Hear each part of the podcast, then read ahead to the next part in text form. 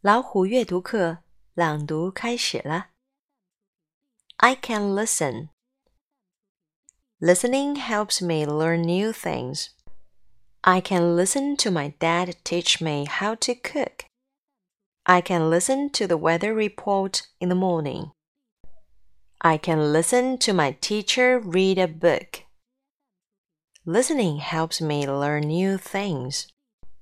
I can listen during a fire drill.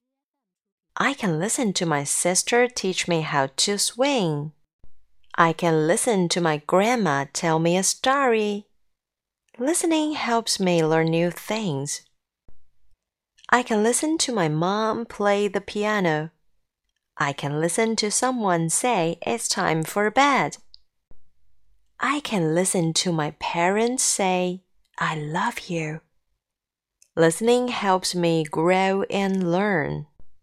What are three things you will learn by listening today?